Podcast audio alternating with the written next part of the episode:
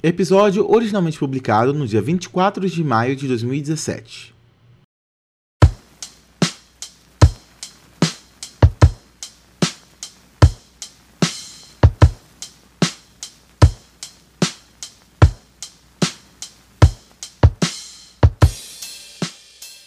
Olá, meu nome é Lucas Fouier e bem-vindos ao primeiro episódio do Terapeuta.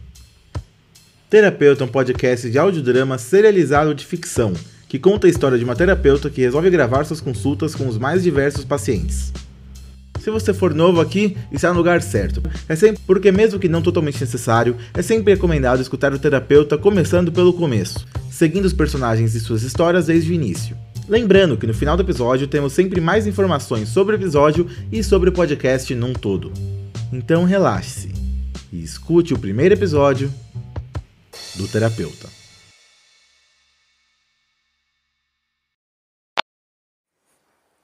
Ok, teste. Um, dois, três. Tá gravando? Ok, gravação número um. Meu nome é Julia Palmer. Eu sou formada em psicologia e trabalho como psicóloga em um pequeno consultório aqui na cidade de Springfield, Brasil. Normalmente, nas sessões com meus pacientes, eu costumo escrever no caderno alguma das coisas que me falam. Geralmente, não consigo acompanhá-los tão bem, então acabo anotando as palavras-chave ao invés de frases completas. E às vezes, para ler o que eu escrevi, eu fico meio confusa. Hoje percebi que estou sem as minhas canetas por algum motivo, então vou aproveitar a ideia de um antigo colega meu e gravar partes de algumas consultas. Só por hoje.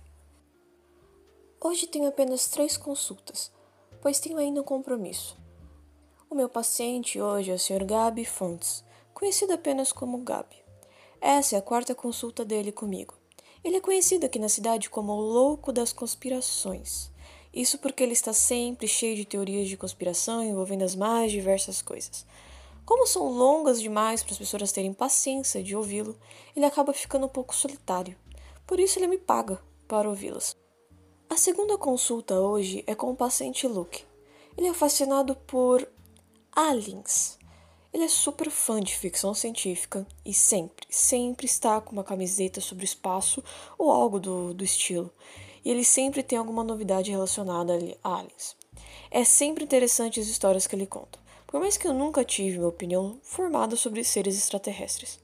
A terceira e última consulta de hoje, sendo que na sexta eu costumo ter só apenas três consultas, curtas mesmo, é com a Emily. Ela é uma doce, jovem garota. Só isso nenhum transtorno, depressão severa, é, nada. Por isso eu digo, a terapia é para todos.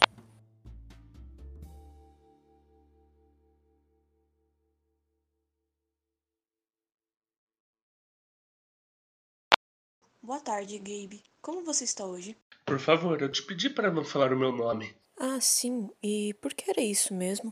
Ah, como eu já falei, o governo está ouvindo. Eles estão sempre ouvindo.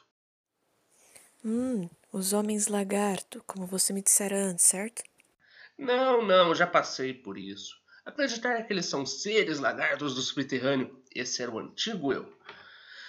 Isso é ideia de amador. Isso é aquele negócio dos Illuminates. Então, deixa eu ver se eu entendi. Você não acredita mais que os Illuminates controlam o mundo, como você tinha me dito antes. Exato, a organização que realmente controla o mundo. É Cicada. Cicada? Uh... É, é, Cicada 3301, você nunca ouviu falar? Fale mais sobre isso. Uns anos atrás, acho que foi em 2012, eles publicaram uma imagem falando que eles estavam em busca de indivíduos altamente inteligentes.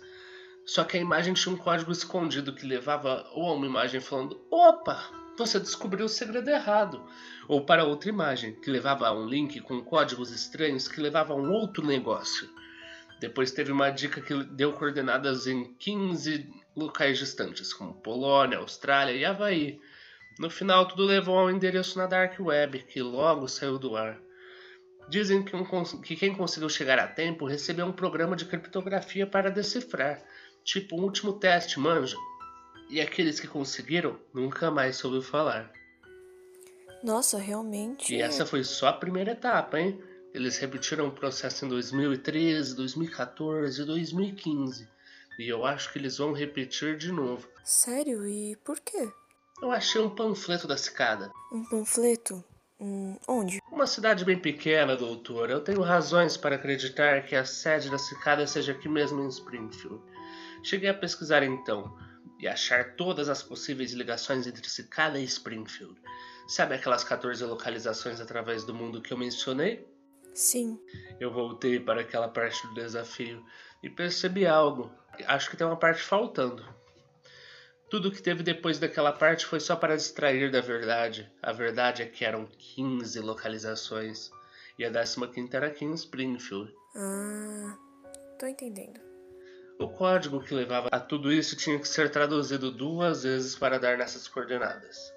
A primeira levava essas 14 conhecidas, a segunda era usando uma linguagem matemática antiga conhecida por uma tribo que era nativa da nossa cidade e eu ainda não consegui encontrar a coordenada completa, mas eu juro que eu ainda vou encontrar. E por que você não conseguiu encontrar? O meu computador explodiu.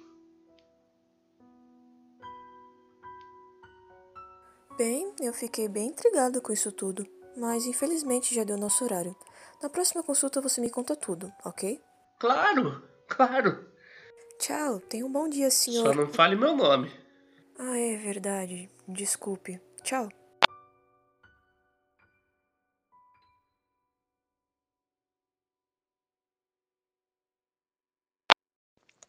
Então, Luke, você pode repetir essa frase, por favor? Claro. Eu fui abduzido. Ok, e quando foi isso? Anteontem à noite. Eu tava saindo do trabalho. Que é. Você sabe qual é? Sim, eu sei, mas eu gostaria que você falasse pra, pra gravação, sabe? Ah, claro. Eu trabalho na Autotunes, uma loja de música aqui na cidade. Vendemos instrumentos de todos os tipos: CDs de todos os gêneros musicais, posters de artistas, enfim, tudo relacionado à música. Legal. Mas então, como aconteceu a abdução? Eu tava saindo do trabalho. Foi um dia devagar na loja. Além de ser ruim para as vendas, também acabou sendo um dia entediante. Aí eu resolvi tomar um sorvete antes de ir para casa. Eu peguei minha mochila, subi na minha bike e fui indo pro lado da sorveteria. Mas alguma força, alguma coisa me fez virar.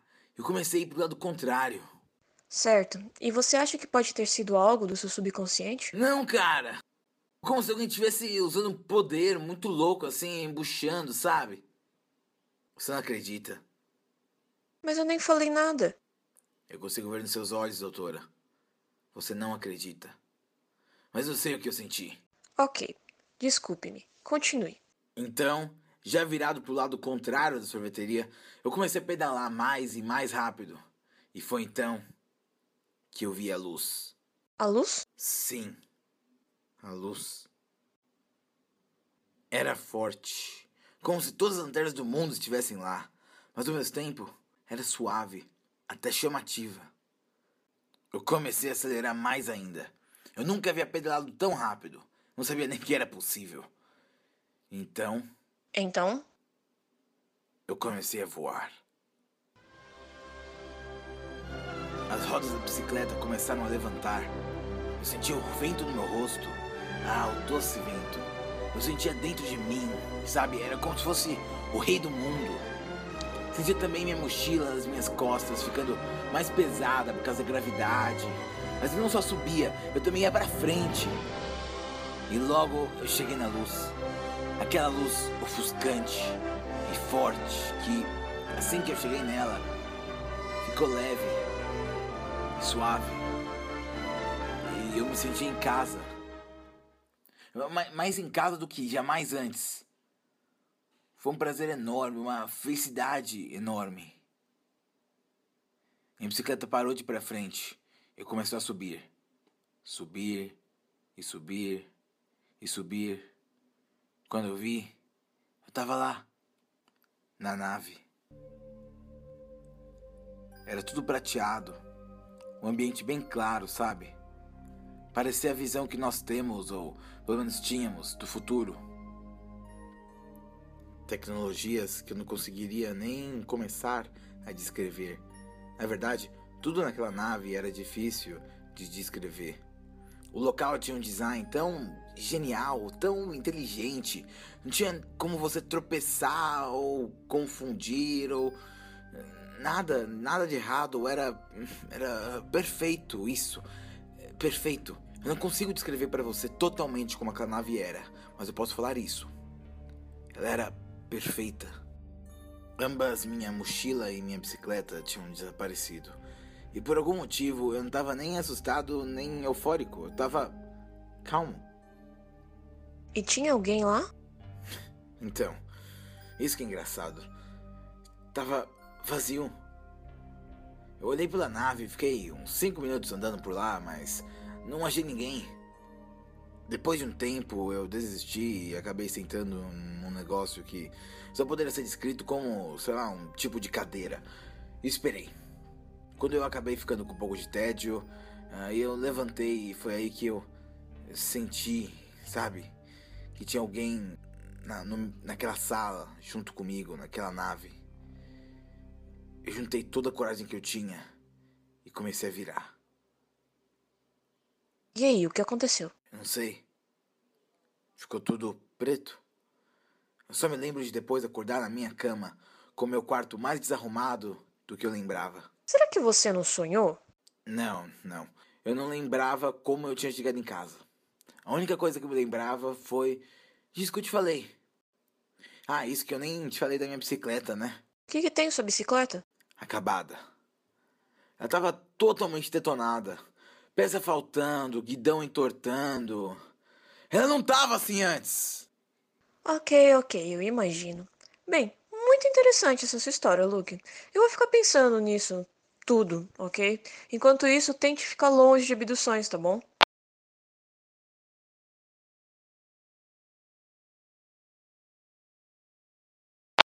Acho estranho isso que eu estou fazendo agora. Eram para as gravações serem mais simples e metódicas, comigo gravando basicamente só os pacientes, e às vezes a minha voz fazendo perguntas ou especificando com quem é consulta e coisas assim.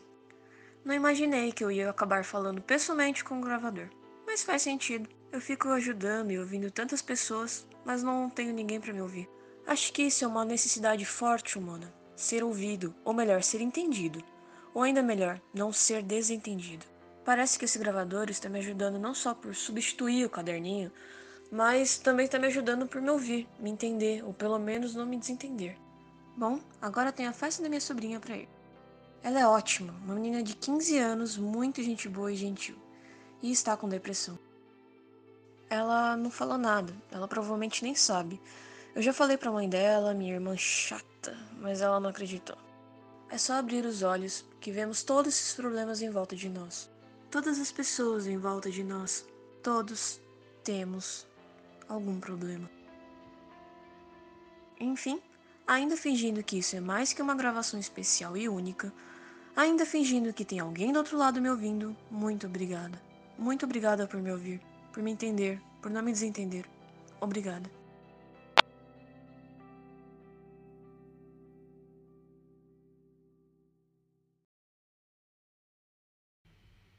Obrigado por escutar o primeiro episódio do Terapeuta. O Terapeuta é escrito por Lucas Fouier e produzido por Lucas Fouier e Júlia Brasolin. A voz da terapeuta é de Júlia Brasolin. Esse episódio também tem as vozes de Gabriel Souza e Lucas Fouier. Não esqueça de nos seguir nas nossas redes sociais. No Twitter, em terapeuta_cast. E no Instagram, em Terapeuta Podcast. Conheçam também o nosso site, terapeutapodcast.com.br. Novamente, terapeutapodcast.com.br. E mais uma vez, obrigado por escutar.